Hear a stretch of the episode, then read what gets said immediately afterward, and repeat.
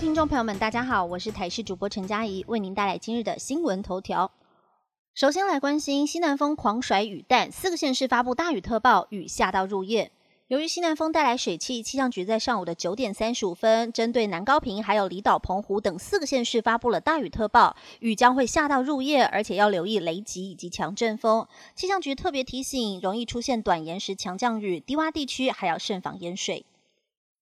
另外，台南一早发好雨特报，市长黄伟哲脸书更新，市民涌入秒炸裂。今天虽然是西南风减弱，但水汽人多，降雨范围扩大。气象局也针对了台南发布豪雨特报，豪雨成灾，还有多处传出了淹水和积水灾情。市长黄伟哲说，如果雨下得很大，也只好停班停课。而今天清晨，台南又降下豪雨，一大早黄伟哲的脸书更新动态时，市民涌入后，发现不是停班课的讯息，当场炸裂。有的市民表示，以为是要来宣布台南英语量停止上班上课，还有人帮忙画重点翻译，说市长要大家自行注意安全，大家都快被水冲走了，市长真的不考虑放假吗？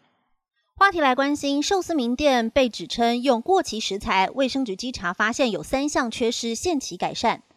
花莲有一间知名的寿司店遭到消费者在网络上质疑，该店疑似使用过期尾鱼罐头。花莲县卫生局得知消息后，立刻派员到场稽查，发现尾鱼罐头其实未过期，而是业者分装时没有更改搅拌容器上的效期标签。但另外现场查出了三项缺失，现月底前改善完毕。这个是网友在脸书爆料发文，表示七号到花莲的寿司名店总店消费，跟男友坐在吧台位置，在用餐快结束时，发现该店。过期食材继续使用，装尾鱼的容器上有效期限写着八月六号，已经过期一天。而当下有向店员反映，对方只愣了一下，回答不好意思。而现场除了尾鱼罐头之外，爆料更指出，认为像是番茄还有 cheese 片的标签都过了效期，但因为角度问题不方便拍照。而卫生局人员到场稽查，发现尾鱼罐头的效期没有过期，而是分装容器的标签没有更改。而另外，卫生局也在现场发现了像是后窗纱窗破损，还有地板破损不平，以及部分厨工未能提出一年内具体的体检报告等三项缺失，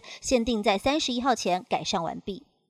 话题来聚焦，不知台湾禁电子烟，至少六十九名日本观光客入境挨罚。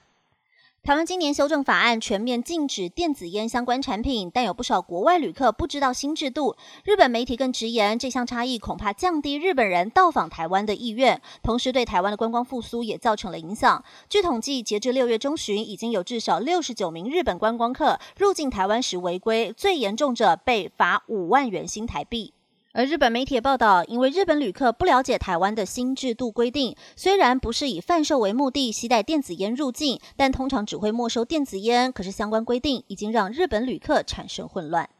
国际消息：艾美奖颁奖典礼宣布延期，遭好莱坞罢工所波及，改到明年一月中播出。第七十五届的艾美奖原定今年九月份举行，然而好莱坞罢工事件持续延烧，官方只好宣布延期，重新安排于明年一月十五号举行。而受到了好莱坞演员和编剧工会罢工影响，产业遭受了巨大的重创。不但电影《蜘蛛人》超越新宇宙，还有《猎人克莱文》都因此延后了上映时间，连原本在九月十八号预定要举行的艾美奖颁奖典礼也被迫延期。这个是二零零一年发生九一一恐怖攻击事件之后，距经二十二年后，艾美奖再度延期，显见当地罢工对于影视的产业影响非常巨大。夏威夷大火，五十三人丧命，拜登宣布重大灾难，是全美二零一八年以来最致命野火。夏威夷野火灾情惨重，至少有一千多栋建筑物被烧毁，其中毛伊岛沦为重灾区，已经有五十三人丧命，是二零一八年以来美国发生最致命野火。美国总统拜登十号已经宣布，夏威夷野火是重大灾难，下令动用联邦资金来救灾。以上新闻由台视新闻编辑播报，感谢您的收听。更多新闻内容，请锁定台视各界新闻以及台视新闻 YouTube 频道。